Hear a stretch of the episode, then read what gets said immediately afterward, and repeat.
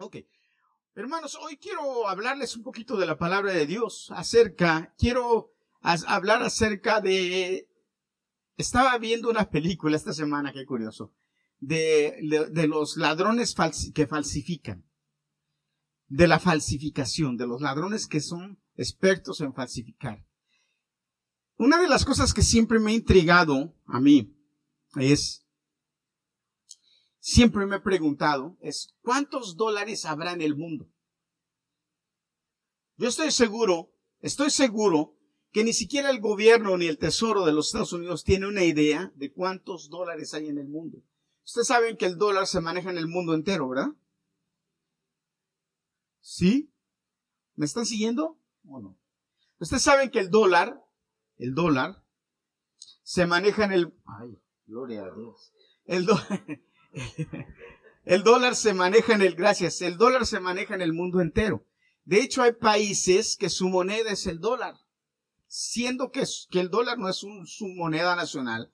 O sea, el dólar es la moneda americana pero se le ha nombrado también la moneda del mundo. Todavía sigue siendo la moneda del mundo. Entonces yo me pregunto, ¿cuántos dólares habrá en el mundo? ¿37 trillones? Ok, 37 trillones. No tengo ni idea cuántos son 37 trillones. Honestamente. Pero déjame decirte algo, hermano. ¿Ok? Estoy seguro que hay muchos millones de dólares falsos en el mundo. Muchos. Unos que los distingues cuando los ves, pero otros que te los dan y tú los gastas. Y si no pasas en una maquinita o un marcador, tú ni en cuenta que son falsos. Mi esposa trabajaba en un banco en México y ella, eh, tú tenías buen ojo para los billetes, Liliana. Ella tenía buen ojo. Hay gente que tiene buen ojo para los billetes, pero hay billetes que están tan bien hechos que se necesita el marcador. Hay un marcador especial que cuando tú marcas el, si el billete es bueno, el marcador no lo mancha, pero si el billete es malo, se le queda la mancha negra. al, billete se le queda una mancha negra. Y hay otros que están todavía mejor hechos que solamente una máquina láser detecta que el billete es falso. Que lo usan en los bancos. Exacto, lo, lo, ponen en unas contadoras en los bancos. Ustedes seguramente han visto, llegan al banco, traen varios billetes y los ponen ahí. Le, yo el otro día estaba depositando un billete de 100 dólares en, el, en la máquina y la máquina me lo rechazó dos veces. Me lo tiró, no lo quiso coger. Y entonces yo lo vi, lo vi, lo vi y dije, este billete es bueno. Entonces fui a la caja y le dije, mira, este billete me lo rechazó la máquina dos veces, pero es bueno. Le dije, por favor, recógemelo aquí lo que yo la verdad dije después me lo hubiera gastado en otro lugar porque si es falso el banco se queda con él no te lo devuelve y pierdes 100 dólares. Pero pero yo, yo no sé por qué pero estaba seguro que el billete era bueno y esos muchachos fueron lo metieron en una máquina dijo que la máquina que era bueno lo metieron en otra máquina de la máquina dijo que era bueno y entonces ahí hablando entre ellos le dije mira oye le dije me tengo que ir ya dos máquinas dijeron que es bueno deposítalo por favor me tengo que ir ese billete es bueno y entonces el gerente le dijo, cógeselo. Entonces ya me lo depositaron. Pero, pero es un problema. Porque si tú de algún momento tienes un billete falso, se amoló, te amolaste. El billete, si te lo coge el banco, no te lo da y lo pierdes el dinero, ¿verdad? Ok. Pero entonces las falsificaciones son comunes. Hubo un artista, un artista que se dedicaba a, pintar eh, dibujos a, eh, en óleos y en diferentes formas, que se hizo famoso porque falsificó muchísimas obras de arte y se dio cuenta que él se iba a ser más rico falsificando que pintando. Y se volvió experto en falsificar a tal grado, sí, que lo tuvieron, no, no, no lo pudieron condenar y lo, y lo, es, lo agarraron para que él detectara obras falsas. Y entonces en lugar de meterlo a la cárcel por falsificador, lo, lo, reclutaron para que les ayudara a detectar pinturas. Y él se hizo rico, muy rico y muy famoso por eso. Pero eh, hay muchas obras de arte falsas, que es muy, hermanos, perdónenme, nosotros, yo personalmente, y creo nosotros, me atrevo a decir, muchos de nosotros, si no todos, vemos una obra y qué bonita, pero ni idea. Solamente los expertos ven las falsificaciones. Ah, estaba viendo otra película también acerca de los diamantes. ¿Cómo se necesita saber exactamente cómo hay quienes viendo un diamante por una, por una lente de aumento pueden ver si el diamante es bueno o malo? Expertos, ¿verdad? Pero los que no somos expertos, pues los tienen que meter una maquinita. El otro día yo vi en el, en el mall que muchas mujeres se enojaron con sus esposos porque había un hombre con una maquinita y le decía, ¿quiere ver si el, el anillo, el diamante de su, de su compromiso que le dio a su esposo es de verdad un diamante? Y las mujeres decían sí, y el marido temblando porque, pac, no, no es diamante, es una circonia o es un simple cristal. Y el hombre presumiendo que el diamante le había costado cinco o seis mil dólares y resulta que le había costado 100 o 200 dólares. Jóvenes, cuando se vayan a casar, no engañen a su mujer, a su novia, a su prometida, tienen que darle un diamante, aunque les cueste mil dólares, cinco mil o diez mil, pero es un diamante, díganle, aquí está, porque es tu compromiso con tu esposa. Y es la primer cosa que tú le dices, ok, ¿a cuántas mujeres de aquí les de verdad les dieron su diamantito? A ver, gloria a Dios. A las que no, pídanlo, todo está a tiempo. Ok, pero no entremos en detalles tan así porque me vas a poner nervioso a los muchachos. Ya cuando vengan a pedir, ya cuando vengan a pedir matrimonio, yo les digo ahí enfrente de la novia, a ver, ¿qué le diste? Como yo un día le dije a mi sobrino que, que que tiene mucho dinero y le regaló una circonia a la esposa, le dije, oye, una un Saurowski, ¿no? Le dije, cama. Bueno, los anillos, entonces, los diamantes también hay que detectarlos. Ok, pero hermano, hay algo que vale más. ¿Qué es más valioso? Hay algo que es más caro todavía que todo eso, que las pinturas, que los diamantes, y es, hermanos, la palabra de Dios. Y hoy en día, desde el tiempo de Jesús y desde el tiempo de los apóstoles hasta nuestros días, ha habido y hay falsificadores de la palabra. Y hermanos, ¿sabes qué? Eso es mucho más peligroso y más arriesgado porque ponen en juego el alma de las personas y la vida eterna de las personas porque por culpa de esos falsificadores, muchos, dice la palabra de Dios, aún escogidos, se van a perder. Y estamos viviendo en un tiempo en donde los falsificadores de la palabra abundan. Y usted y yo tenemos que estar alertas y, y, estamos, debemos estar listos para no caer ante esos falsificadores ni dejarnos llevar con esos falsificadores de la palabra que abundan. Ahora, el problema más grande de estos falsificadores, hermanos, es que, miren, el problema más grande de todas las falsificaciones es la calidad y la semejanza. ¿Ah? Que a simple vista tú dijeras, ¿es verdad? ¿Esto es verdad? Oh, qué engaño. Hace tiempo, ¿usted cuántos se acuerdan del pastor Marín? ¿Te acuerdas del pastor Marín? Ok, el pastor Marín un día llegó conmigo y me dijo, Herminio, te quiero regalar un reloj. Y yo le dije, oh, le dije, qué bueno, gracias. Entonces se quitó un Rolex y me lo dio, me dijo, toma, este es para ti. Y el, y pastor Alfonso Fernández, que vino un día, amigo de nosotros, que vino de México para un encuentro, no sé si se acuerdan de él, a él también le regaló un Rolex igualito. El Rolex de él era igualito que el mío. Y cuando yo vi que me regaló el Rolex a mí, pues yo me emocioné. Pero cuando yo vi que le regaló un Rolex igualito a él, entonces ya me quedé y así dije, oh, oh. Y yo le pregunté, hermano, le dije, ¿es original? Y me dijo él, sí, ya. Pero yo me quedé así con, con mis dudas, tuve, porque él me dijo así, sí, pero así. Bueno. Y entonces después él, después al tiempo él me dijo, no es original, me dijo, pero es bueno.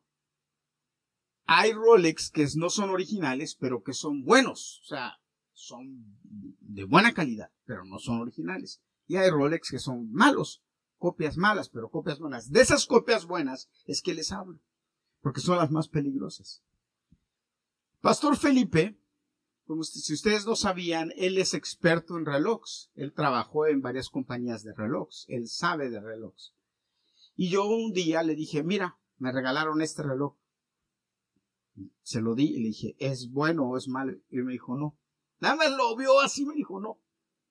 Ni siquiera tú, no, nada más lo agarró así, lo vio. Me dijo, no, y me lo devolvió. Me dije, ok, gracias.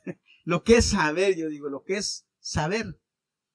¿verdad? Hermano, déjeme decirle, sí, yo oigo muchos predicadores y los oigo y cuando los oigo digo, eso no está bien. Pero yo me pregunto, ¿y usted? Y hoy en día, hermanos, nos estamos enfrentando a la peor, a la peor guerra de falsificación del Evangelio y debemos estar listos. Jóvenes, señoritas, escúchenme. Jóvenes y señoritas, debemos estar listos y saber cómo combatir. Vamos a escuchar, vamos a leer la palabra de Dios. Segunda de Pedro, capítulo 2. Entre el pueblo hubo también falsos profetas, como también habrá entre ustedes falsos maestros que con disimulo introducirán herejías destructivas y hasta llegarán a negar al Señor que los rescató, con lo que atraerán sobre sí mismos súbita destrucción. Ahora, fíjate bien lo que dice la palabra. Si había, pero hay. Ahora, esta no es una cuestión de que probablemente, dijo Pedro, probablemente es una, es una afirmación categórica, categórica. Hay. Habrá Ahora, hermanos, fíjese, no lo podemos negar. Increíblemente lo vemos. La pregunta aquí es, ¿los distinguimos? ¿Realmente vemos quiénes son y cuál es la diferencia? Porque usted me puede decir, ok, pastor, sí, yo conozco la diferencia entre, entre los testigos de Jehová y nosotros. Bueno, mi pregunta es, ¿realmente sabe cuál es la diferencia? Hay mucha, pero ¿sabe cuál es la diferencia? Usted me puede decir, pastor, pero usted no me ha enseñado. Ah, caramba. Ah, entonces ya me mete líos a mí. Entre los mormones y nosotros. Usted me puede decir, pastor, pero no me ha enseñado. Ah, caramba. Y esto que le estoy diciendo no lo había pensado. ¿eh? Ahorita me... O sea que, yo no le decía. Porque según yo sí le he enseñado, pero bueno. Los adventistas del séptimo día, porque por ahí dicen que nosotros somos adventistas del séptimo día. porque nos reunimos el sábado. No, no somos. Y entre los, las nuevas ondas que hay hoy en día, esas nuevas, esos son los más peligrosos. Las nuevas, porque yo le digo, ¿cuál es la diferencia entre los católicos y nosotros? Porque aquí había muchos que eran católicos y me pueden decir cuál es la diferencia, ¿verdad? ¿Sí o no, hermanos? ¿Verdad? Yo le puedo preguntar a Marisa, Marisa, ¿cuál es la diferencia entre los católicos y nosotros? Y tú me dices, Marisa, dos o tres. ¿Sí o no, Marisa? ¿Sí o no, Inés? ¿Sí o no, hermana Mari? ¿Verdad, Grady? Pero, entre otros cristianos y nosotros. Pero a mí me encantó este, este pasaje cuando lo leí, porque este pasaje describe muy bien cuál es la gran diferencia. Y voy a seguir leyendo, aunque más adelante voy a, a, desgajarlo para que lo entendamos. Muchos imitarán su conducta indecente y por causa de ello se hablará mal del camino de la verdad. Fíjese, por, por la conducta indecente de los que dirigen, muchos de los que tienen una falsa doctrina, mucha gente se hará lo que ellos hacen y entonces por la mala fama de ellos, el evangelio va a ser ¿sí? vituperado, van a hablar mal del Evangelio. ¿Sí o no estamos pasando por esa situación? Tristemente sí. Hermanos, miren, en mi trabajo, todos saben que yo soy pastor. En mi trabajo. Y cuando se suelta algún chisme o alguna cuestión de algún pastor, uy, son dos o tres semanas diciéndome a mí, oh, pero pastor, mira, el pastor fulano. Oye, pastor, pero tú que eres... Ya no me dicen Herminio, ni mexicano, como me dicen. Ni me dicen ya ni Herminio ni mexicano. Ahí siento todo el mundo me dice pastor, pastor, pero pastor, pastor. Porque por causa de esos, dice la Biblia. Ahora, nada es sorprendente, que nada es nuevo. Miren, ¿y saben qué les digo yo? Nada. Los dejo. ¿Por qué? Porque tienen razón. Pero esto que están diciendo lo dice la Biblia. Yo los puedo atacar y les puedo decir un montón de cosas y les puedo decir, mira, esto y esto y esto y esto. Y esto. Pero ¿para qué? Uno da testimonio de lo que uno es. Y eso es lo que lo saca a uno a flote. Eso es lo que lo levanta a uno.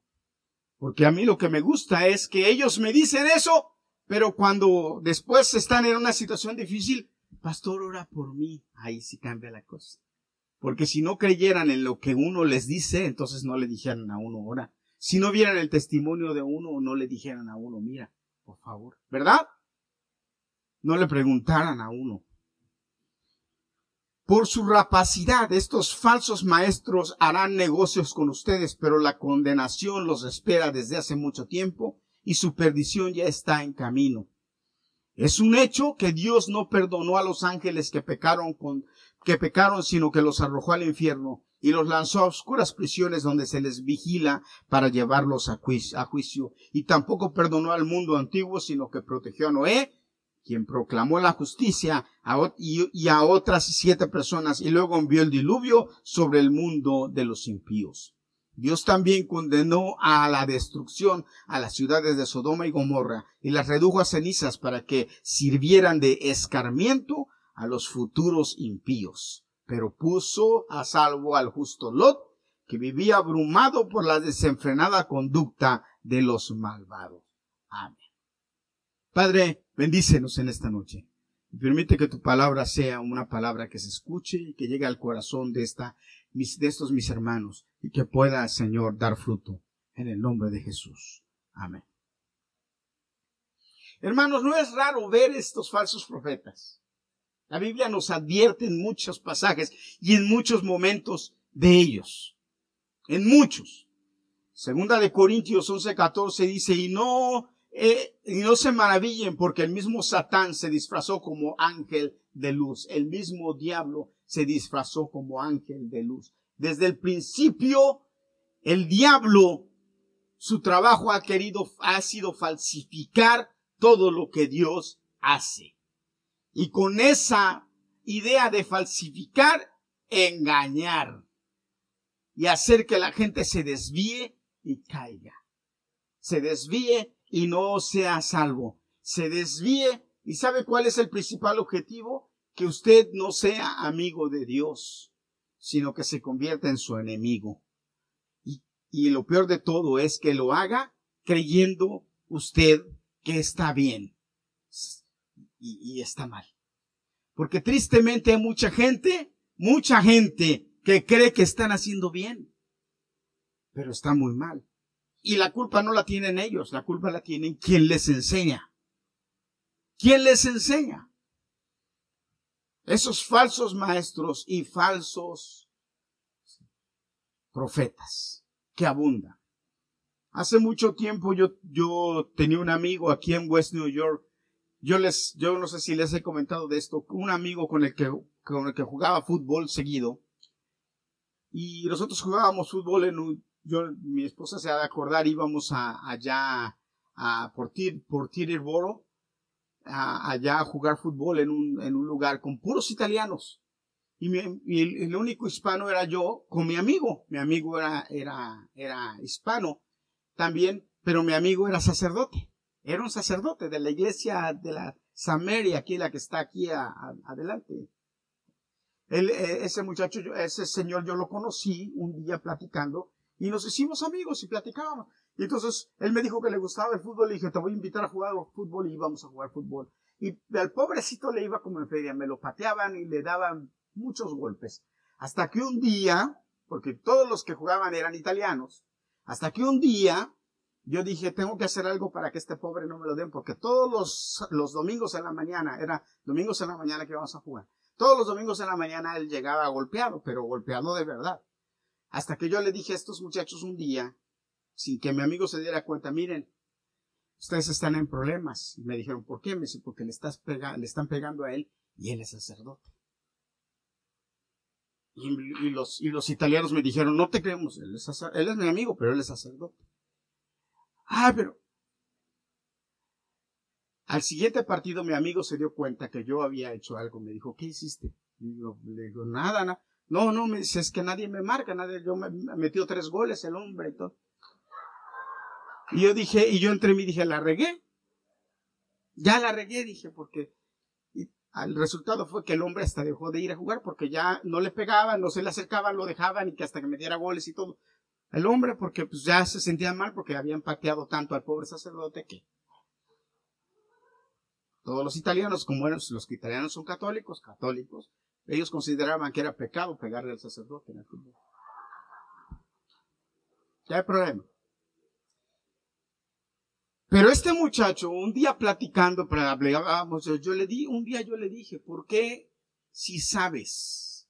Se lo dije así. ¿Por qué si sabes que la idolatría es pecado? Enseñas y lo haces y dejas. Y él me contestó esto, así me lo dijo. Dijo, Herminio me dice, las reglas son muy claras y yo no puedo ir en contra de ellas. O me salgo del sacerdocio o soy sacerdote siguiendo las reglas. Y yo digo, bueno, qué triste es que sabiendo lo que está mal, lo sigas haciendo. Sabía, él sabía. Pero lo, pero podemos hablar de eso, pero qué triste es ver cristianos que saben que están mal las cosas y las siguen enseñando mal. Pero te repito, esto no es nada nuevo. Desde el tiempo de Jesús, esto ha pasado. Desde el tiempo de los apóstoles, esto pasó. Los apóstoles se tuvieron que enfrentar a muchos hombres que querían transgiversar la buena doctrina. Y Pablo y Pedro les enseñaron acerca de esto. En este caso, Pedro, un poco antes de morir, porque cuando Pedro escribió la segunda carta, quiero que sepas que la segunda, la segunda carta, la segunda epístola de, Pedro, fue una epístola que se llamaba epístola universal. Ahora, ¿por qué se le llamaba epístola universal? A, todos los que están oyendo, estudiando aquí teología, a ver, ¿por qué se le llamaba epístola universal? La segunda de Pedro. Y la primera también. ¿Mm? Era una epístola universal porque fue escrita para todas las iglesias, no una iglesia en particular como por ejemplo Efesios, Pablo que le escribió a los Efesios, o Pablo que le escribió a los Corintios, o Pablo que le escribió exclusivamente a Timoteo, o Pablo que le escribió a Tito. No, esta carta era, es una carta universal porque es una carta que él dio instrucciones que se leyera a toda la iglesia, porque era un problema el que iba a tocar Pedro, era un problema que estaba afectando a toda la iglesia en general. Y por eso esta carta se le lee a toda la iglesia. esta carta se leyó en toda, se leía en todas las iglesias. Y es hasta, se leyó en todas las iglesias que hasta se está leyendo en esta iglesia hoy. Y era un problema común. ¿Se acuerdan del tal Simón? ¿Se acuerdan? Que vio que los apóstoles empezaron a orar por los, por los enfermos y se sanaban y, y, a orar para, las, para la gente recibir el Espíritu Santo y les ponían las manos y recibían el Espíritu Santo y les dijo, díganme, díganme cómo hacer esto y yo les voy a pagar para que me den ese poder. ¿Y qué le hicieron? Lo reprendieron en el nombre de Jesús. Y hoy si usted se mete al internet, usted encuentra un montón de cosas que usted dice, esto es mal, son falsos profetas, sí, pero los que los, los que usted puede distinguir que bien, pero ¿qué de aquellos que se disfrazan muy bien de ovejas? Y dice la Biblia que por dentro son lobos rapaces. Mire lo que dice Gálatas capítulo 1, versículo 8. Mas si aún nosotros o un ángel del cielo os anunciare otro evangelio diferente al que os hemos anunciado, sea anatema, sea maldito sea anatema. Nosotros presumimos, yo presumo, y mi esposa presumimos, de enseñarles un evangelio limpio, tal y como la palabra de Dios dice. Por eso yo no tengo miedo de decirles las cosas como son, porque es lo que la Biblia dice. ¿Verdad? Porque en ese caso usted tiene que reclamarle a Dios. Eso es lo que la Biblia dice, hermano.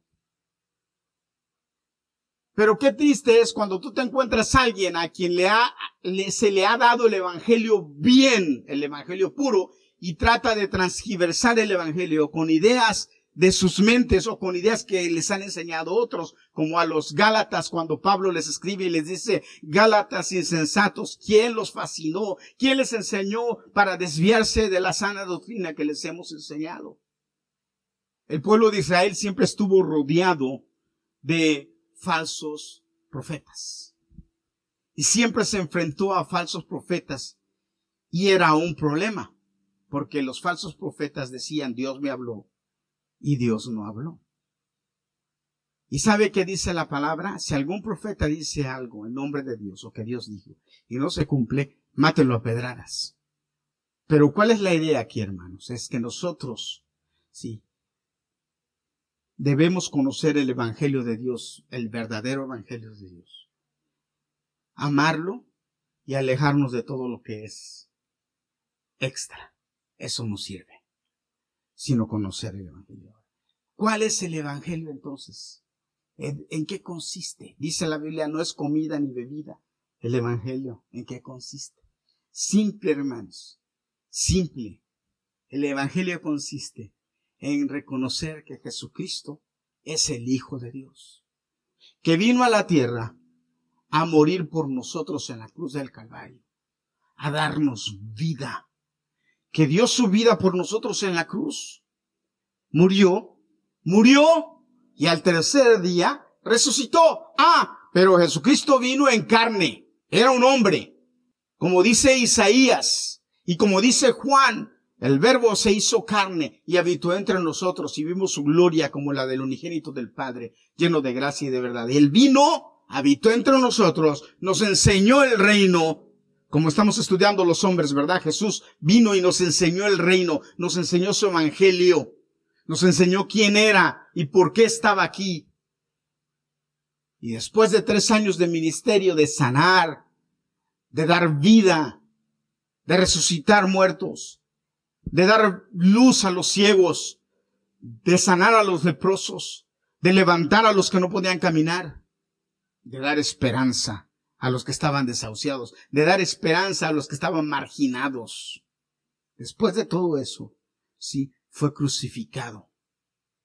Murió en la cruz del Calvario, pero al tercer día, como decían o como dijeron los profetas, resucitó y ahorita está a la diestra del Padre sentado recibiendo gloria y honra. Ese es el Evangelio, hermano. No hay otra cosa. Dice la Biblia que todo el que invocar el nombre del Señor será salvo. El del Señor, ¿cuál nombre? El de Jesucristo. Pero todo el que le negare, ya es condenado. Hermanos, no puede haber un evangelio, no puede haber una palabra en donde se excluye a Jesucristo. Y déjame decirte, las nuevas corrientes que hay en el, en el cristianismo, escúchame, en el cristianismo, una de, la, de, una de las bases más fuertes que hay que están abundando en, en las iglesias es la negación de la, de la humanidad y la deidad de Jesucristo. A mí me dio mucha tristeza y también debo ser honesto y decírtelo, y mucho coraje un día que me contaron que una mujer que, que aprendió el Evangelio, cuando le hablaron de Jesús, ella levantó la mano y dijo, de ni me hables. Así de con una forma déspota. Y sabes, la Biblia me habla de eso y dice, esos que niegan, niegan la veracidad de Dios, de Jesús, porque esa corriente está. Y usted y yo debemos saber distinguirla y atacarla y decir, no, eso no es así. Porque nuestro evangelio está basado en, ¿en quién? En Jesucristo. Mire, la Biblia dice, edificaos en el fundamento de los apóstoles y profetas. ¿En el fundamento de quién? De los apóstoles y profetas. ¿Qué? Nuestra, nuestro evangelio está edificado en qué? En el fundamento de los apóstoles y los profetas. Lo que dijeron los apóstoles y lo, dijeron, y lo que dijeron los profetas. ¿Qué dijeron? ¿Qué dijeron los apóstoles y los profetas? Que Jesucristo era la piedra principal. Ese es el evangelio. No hay otro evangelio. Eso es lo que debemos creer y eso es lo que debemos predicar. Ahora, tampoco, escúcheme hermano, tampoco somos aquellos de esa secta que hablamos y predicamos solo Jesús. No. Nosotros creemos que Jesucristo es la piedra angular, pero creemos que el Espíritu Santo tiene su tiempo y el Padre también existe. Amén. Gloria a Dios. Y lo declaramos y los, y, y le damos la honra y los tenemos bien definidos. ¿Quién es quién? Pero Jesucristo fue el que dio su vida por nosotros. Ahora, los falsos maestros, hermano, siempre, de alguna manera, al final de cuentas, nos van a decepcionar. Siempre. Usted va a verlos y usted va a ver que en algún momento de, su travesía van a, va a pasar algo que va a decir, caramba, yo pensé, yo pensé que, pero no. Ah, decepción. ¿Por qué? Porque el único que no te decepciona es Cristo. Y los falsos maestros sí. ¿Sabes por qué? Porque la gente, los, una, una cosa que tienes que entonces ellos hacen que la gente los mire a ellos como el, oh, es que yo soy el profeta o yo soy... No, no hermano. Puesta nuestra mirada en quién? En Cristo. Usted y yo debemos tener puesta nuestra mirada en Cristo. Hermano, mire, yo procuro hacer las cosas bien. Yo procuro tener buena, eh, buena reputación. Yo procuro portarme bien. Yo procuro hacer las cosas como deben ser y ser lo más recto posible y lo más transparente posible. Pero tengo mis fallas, soy hombre. No, yo no soy perfecto. Sí, usted es el pastor, pero no soy perfecto, ¿verdad, hermano? Sí. A veces me enojo también y grito y digo,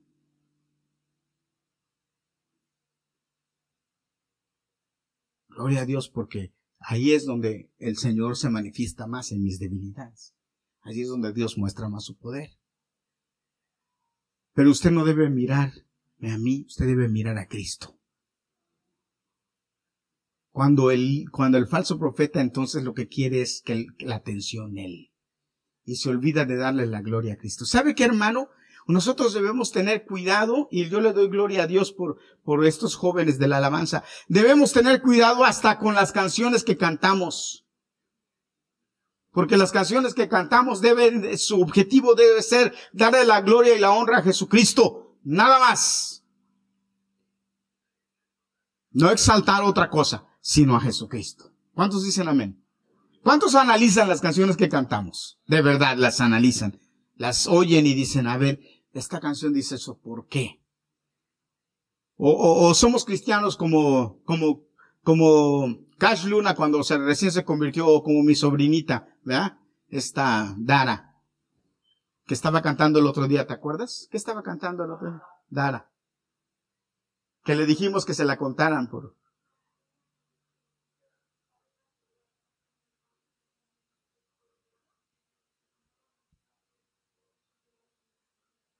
pusieron una canción mundana pero suavecita. Una canción de un artista colombiano mundano, o sea, pero como mi sobrinita, ella va a la iglesia y adora y levanta las manos. Entonces iban en el carro y como la canción era suave, ella levantando las manos, gozándose, alabando a Dios con la canción. Y cuando me la ponen en el video, yo le digo a mi, a mi, a mi este, a mi cuñada Ruth, le digo, ah, seguro en el cielo dijeron, cuéntensela, aunque no sabe la niña, cuéntensela como buena. Hermanos, ¿o qué somos así que a veces adoramos y ni nos damos cuenta que estamos cantando? No. Aún en las alabanzas se han colado falsos profetas. Aún en las alabanzas se han colado falsos maestros. Y nosotros debemos tener cuidado. Debemos dejar que el Espíritu de Dios nos enseñe.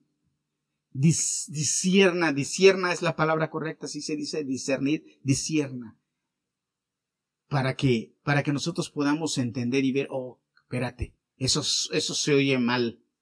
A ver, ¿por qué está diciendo esto? Usted me puede decir, pastor, pero qué difícil. No, hermano, no es difícil. ¿Sabe qué? Hay dos cosas importantes que usted, y hemos venido diciéndoselo por mucho tiempo, dos cosas importantes que usted tiene que, que hacer y, y agregarle la otra. La primera es conocer la palabra.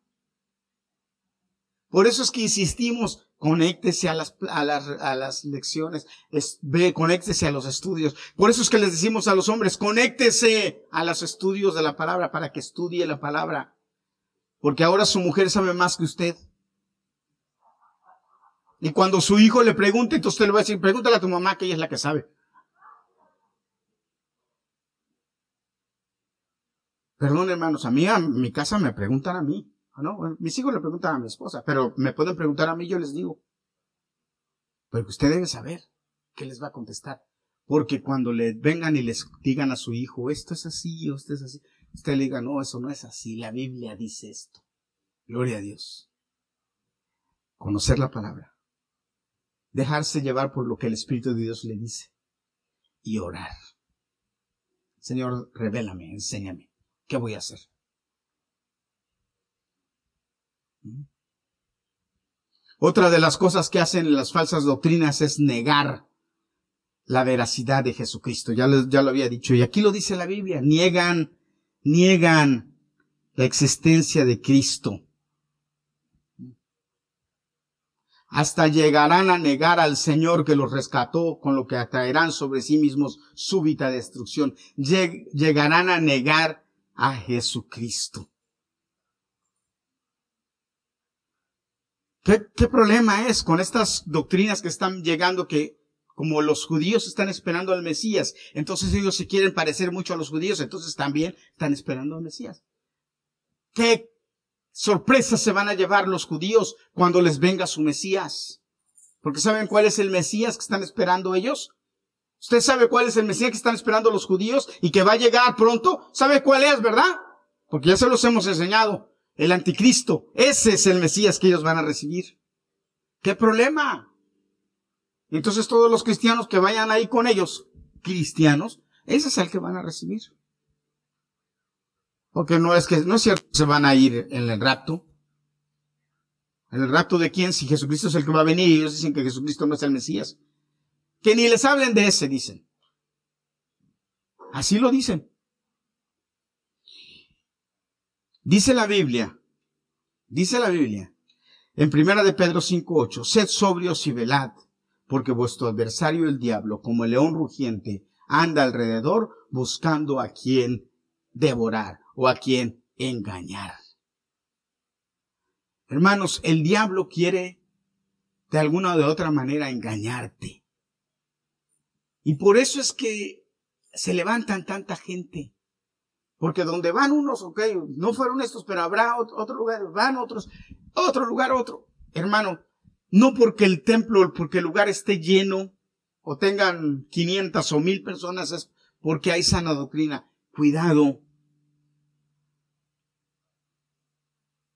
Ahora tampoco me, estoy justificando de que digamos, porque somos poquitos, estamos bien. Seamos pocos o seamos muchos, la palabra es la que determina, la palabra es la que te enseña, la palabra es la que te guía y la palabra es tu parámetro. La palabra es lo que te dice si estás bien o mal, punto. Seas pocos o seas muchos, no hay de otra. Porque la Biblia dice bien claro que en Jesús, que en Dios, no hay variación, no hay variantes. Si Dios dice que esto es pecado, hermano, perdóneme, eso es pecado, punto. Yo no puedo cambiarlo. O yo no puedo decir o suavizarlo para que la gente venga. ¿No? ¿No? Como decía mi esposa en una de sus clases, ¿verdad? Si no me equivoco. ¿Eh? ¿Qué pasó? Como decía mi esposa en una de sus clases, sí, no podemos no podemos en ninguna manera, ¿sí? alivianar el evangelio para que le caiga bien a la gente. Como la leche que la rebajan para que no te haga mal en el estómago. Diluir, no hermano. No. No podemos vender un evangelio del 2% o del 1% o fat free. El evangelio es el evangelio. Y si te cae mal es para limpiarte. Límpiate y tómatelo. Límpiate y tómatelo.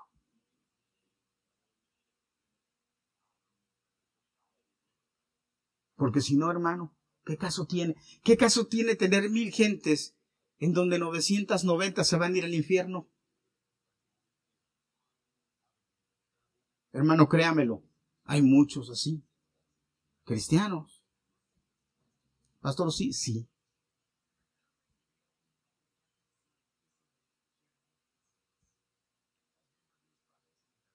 Hablábamos en la semana, ¿verdad, Daniel?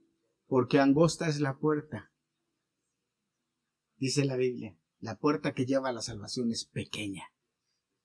Y como es pequeña, ¿sí?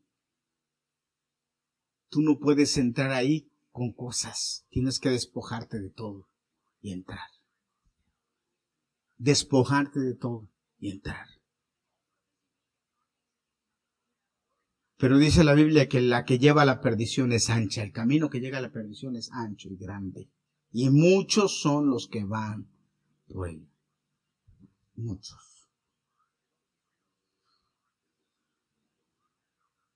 Ahora, hermano, y para terminar, fíjate, Jesucristo sabía esto, que la guerra iba a ser difícil, y que, y que el, el, el, caminar iba a ser difícil que nos íbamos a encontrar con situaciones difíciles. Y entonces Jesús rogó y le dijo al Padre, Padre, por favor, mira estos que escogí, estos que tengo, a los que tú me has dado. Por favor, le dijo eh, Jesús al Padre, no los no te pido que los quites del mundo, apártalos del mal. ¿Sabe qué significa la palabra cristiano? ¿sí? Apartado. Apartado. Nosotros somos apartados. Y Jesús pidió eso para usted y para mí, apartados. Y somos apartados porque somos de Él, somos diferentes. Hermano, déjeme decirle, para ir al cielo hay que ser diferente. Para llegar a la gloria hay que ser diferente. Para creer en Jesús hay que ser diferente. Para tener un evangelio verdadero hay que ser diferente. No podemos ser igual. No podemos ser iguales, hermano. Perdón, hermano, no se puede. O somos diferentes o no somos. Porque entonces hay un problema. Y, y, a Dios no le gusta la tibieza. Dice Dios que o eres frío o eres caliente, porque si eres tibio, dice Dios, te vomitaré de mi boca. No, no va. Y en estos últimos tiempos, hermanos, esa es la moda, el Evangelio tibio. Pero nosotros no debemos ser así. Nosotros debemos tener un Evangelio definido.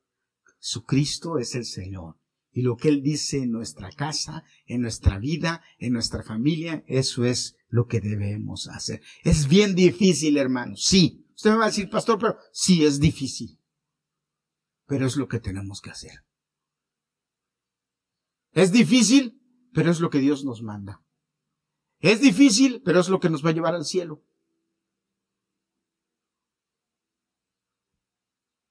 El lunes en la, en la, en la charla de hombres, le caímos al pobre Lorencito, ah, Lorencito.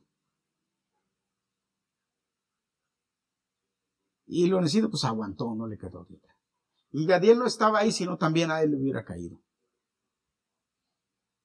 Pero hoy les voy a caer a todos. ¿Qué dice la Biblia, joven señorita? Ahí va el pastor otra vez con lo mismo. Sí, pero es que no hay de otra, hermano. O sí, o sí, punto.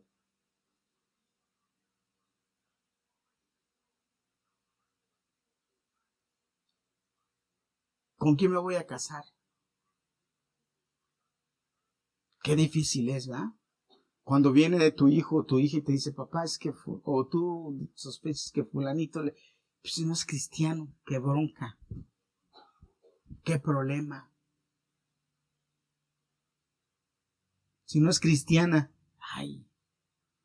Y usted me va a decir allá, pastor, pero no hay. Ah, pídale a Dios que sí hay. Una vez un joven me dijo, yo me acuerdo mucho, Liliana se de acordar, un joven me dijo, estaba terminando el servicio y me decían, nos vamos a ir a una iglesia. ¿Cuál iglesia? Tal iglesia. Y le digo, ¿a quién va? ¿A qué van? Un ecuatoriano. ¿A qué van? Yo iba a la otra iglesia, Buenas Nuevas. Y, le, y me dice, voy a buscar novia porque me quiero casar porque aquí no hay. Así me dijo. Y yo me le quedé mirando y le dije, sí hay. Sí hay. Le dije, ¿te quieres casar? Te voy a presentar una para que te cases. Que hay una muchacha que se quiere casar y es de tu edad. Así le dije.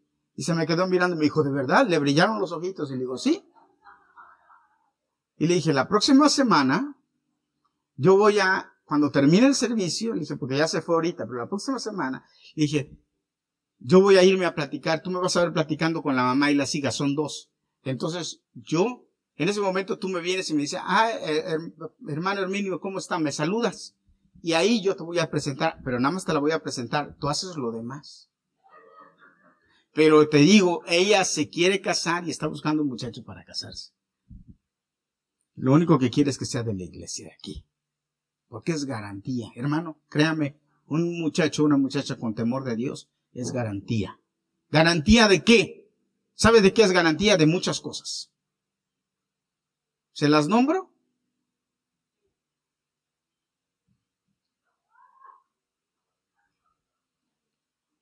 Gloria a Dios.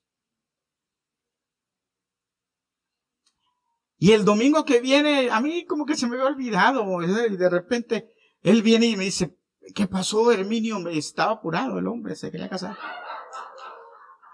Herminio, yo, yo no sé si tú te acuerdas, Lucy, de, de, de, de este que se casó con,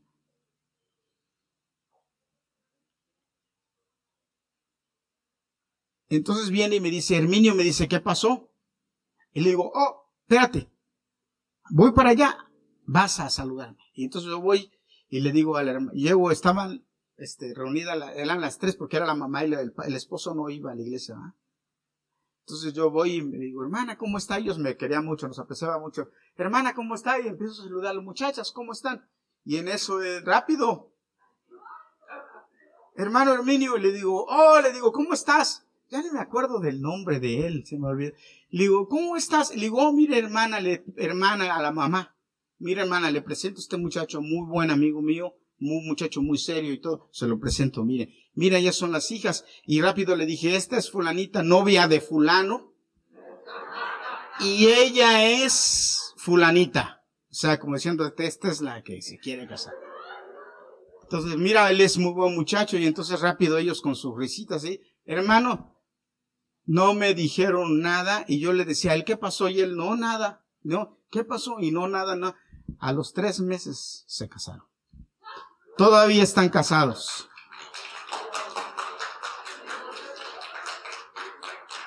Todavía están casados y tienen una familia muy bonita. Todavía. Porque yo los he visto, ¿verdad? Hemos estado en contacto y ellos están casados todavía. Porque es garantía. Créeme, te vas a evitar un montón de dolores de cabeza. Un montón. Y a los papás también. Pero no nada más es con eso, es con todas las reglas de Dios. Todas. Todas las reglas de Dios. Entonces Jesús dice, Señor, no te pido que los quites del mundo, sino que los guardes del mal. Entonces, hermanos, déjame decirte algo. Ya dije que iba a terminar y ya voy a terminar. Es verdad que estamos bombardeados con profetas y maestros falsos, pero hemos tratado de enseñarte la buena doctrina. Y ya te enseñé, ya te repetí, ya volví a repetir en qué consiste la buena doctrina, ¿verdad? Jesucristo es el Señor. Punto. No hay más. No es tan, no es tan complicado. Aceptar a Jesucristo como mi Señor y Salvador, confiar en Él y hacer lo que Él dice. Punto. A Jesús le preguntaron, Señor, pero ¿cuál es la base de la ley? Ama a tu prójimo como a ti mismo, a Dios, con todo tu corazón, con toda tu alma, con toda tu mente y a tu prójimo como a ti mismo. Punto. Ahí está el Evangelio. Todo lo demás son reglas de hombres, no sirven. Todo lo demás son inventos de los hombres, no sirven. Sigue a Dios y apártate del mal. Ten temor de Dios y apártate del mal. Confía en Dios, apártate del mal. El Evangelio es simple, no es fácil, pero es simple. Pero con la ayuda de Dios venceremos y llegaremos al final. Yo siempre he dicho, y mi esposa yo sé que ella está de acuerdo conmigo, hermanos, queremos llegar al cielo.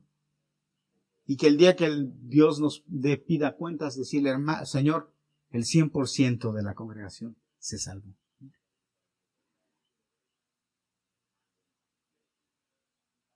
Porque créame, si le digo el 98%, tendríamos que llorar por ese 2%. Si le digo el 95%, tendríamos que llorar por ese 95%. Cuando una persona deja de venir a la iglesia o deja de asistir después de conocer el Evangelio, como se habla, digo, Señor, ten misericordia. Porque, ¿qué más? Porque si le hemos enseñado a Jesucristo como Salvador, como guía, como ejemplo. Él debe ser suficiente para que usted entienda qué es lo que Él quiere con usted. Y le siga y le ame y se entregue a Él. Él debe ser suficiente. Jesucristo fue el que dio su vida en la cruz por usted. No yo, yo, yo no hice nada. ¿Qué es lo que hago? Yo nada más venir a repetirle lo que es Jesús. Venir a enseñarle lo que es Jesús. Venir a repetirle los sábados, los sábados aquí, mire, Jesús le ama.